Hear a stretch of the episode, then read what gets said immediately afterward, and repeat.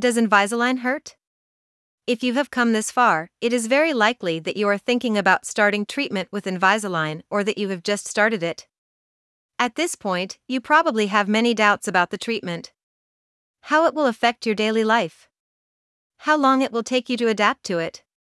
When you will start to see the first results. Among all these doubts, one of the most frequent questions our patients ask us about Invisalign is whether the treatment will hurt. Does Invisalign hurt? If this is one of the doubts you have right now, we tell you that you should not worry, since we can say that Invisalign does not hurt. In fact, of the most commonly used orthodontic treatments, metal brackets, sapphire, and incognito lingual brackets, Invisalign is the one that causes the least discomfort. Having said that, it is useful to explain why Invisalign is the least painful orthodontic system. Most commonly, there is no pain, but there is discomfort that lasts for a couple of days each time you put in a new set of aligners. Why is Invisalign less uncomfortable than other treatments? To understand why Invisalign produces less discomfort than other methods, it is necessary to understand what the treatment consists of. First of all, Invisalign is based on transparent splints that are removable and are changed every two weeks. Their composition means that they do not have wires or brackets that can stick or rub against your gums, lips, or tongue. Therefore, they do not cause the typical sores or wounds of brackets. For example, when wearing braces, it is relatively normal for the metal elements of the appliance to rub or for the wires to come loose and dig into the gums or lips. In addition, when wearing lingual brackets placed on the inner side of the tooth dash, they are in permanent contact with the tongue, which suffers a lot from continuous friction. To mitigate these possible frictions, discomfort, and pain in the lips and tongue, we usually resort to what is known as orthodontic dental wax. Although after a period of adaptation the patient gets used to any method, it is true that with braces this time is longer. Secondly, Invisalign aligners are changed every two weeks and work by making micro movements in the teeth, so they move very slightly. This results in minimal discomfort as well. How many days of discomfort does Invisalign last? Since the splints are changed every two weeks and each one is different from the previous ones, to adapt to the new position of the teeth, it is normal to feel a sensation of pressure with each change of aligners. This pressure sensation with each new splint is normal, lasts a couple of days approximately, and is perfectly bearable. However, as the days go by, the discomfort disappears and you hardly notice that you are wearing the aligners. In that sense, it is essential not to confuse discomfort with pain. In fact, it could be said that initial discomfort is a sign that the aligners are working well. Gradually moving the teeth and helping the patient to achieve the desired final result. However, if the discomfort does not seem bearable or persists as the days go by, we recommend consulting the orthodontist about the possibility of taking pain medication. In case of discomfort, consult your dentist. This way, he she can supervise every step and decision that may affect the development of your orthodontics. In the event of possible discomfort, can the aligners be filed?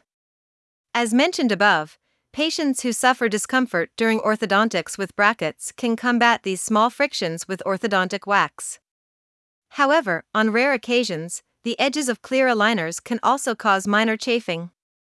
In this case, the most effective solution is to file the aligners. Always under the supervision of your orthodontist. A file can be used on the edges that rub to avoid injury and discomfort. Do attachments hurt? Sometimes clear aligners need to be accompanied by attachments to make the procedure more effective. The attachments, also known as attachments, are small composite reliefs that adhere to the teeth so that the aligner grips better to the tooth. A priori, some patients think that the attachments are going to generate the same discomfort as brackets. However, there is nothing to do with this because the brackets do not cause pain.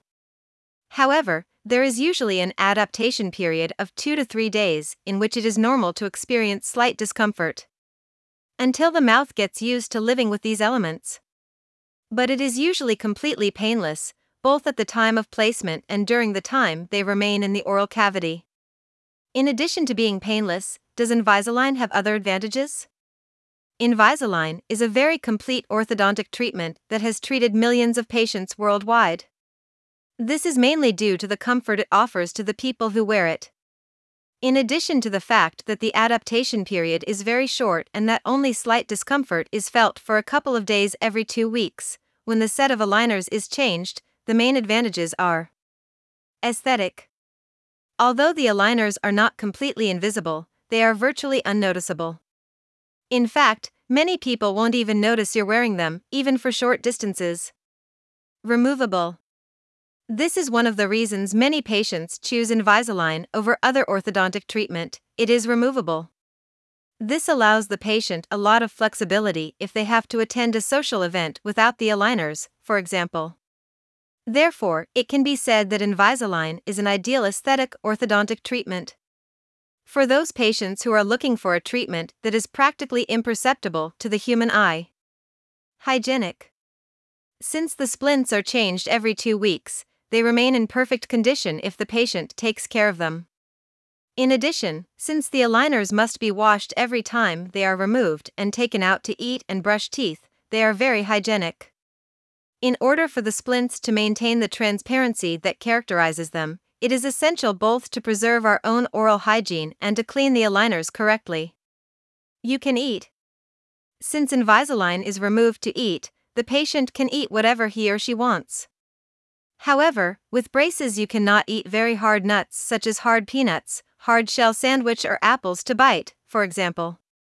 If you wear your aligners, you should only be careful about eating chewing gum and drinking hot beverages, as they can deform the aligners or damage them. You can speak. As soon as treatment begins, some people feel that the aligners affect their speech. However, this sensation usually lasts for a couple of days and only occurs at the start of treatment. Not with the change of splints. As you can see, the use of Invisalign has more advantages. In addition to the fact that it does not hurt and does not cause the characteristic sores or wounds typical of braces. That is why many patients who come to our office for treatment only consider Invisalign and discard all other orthodontic methods.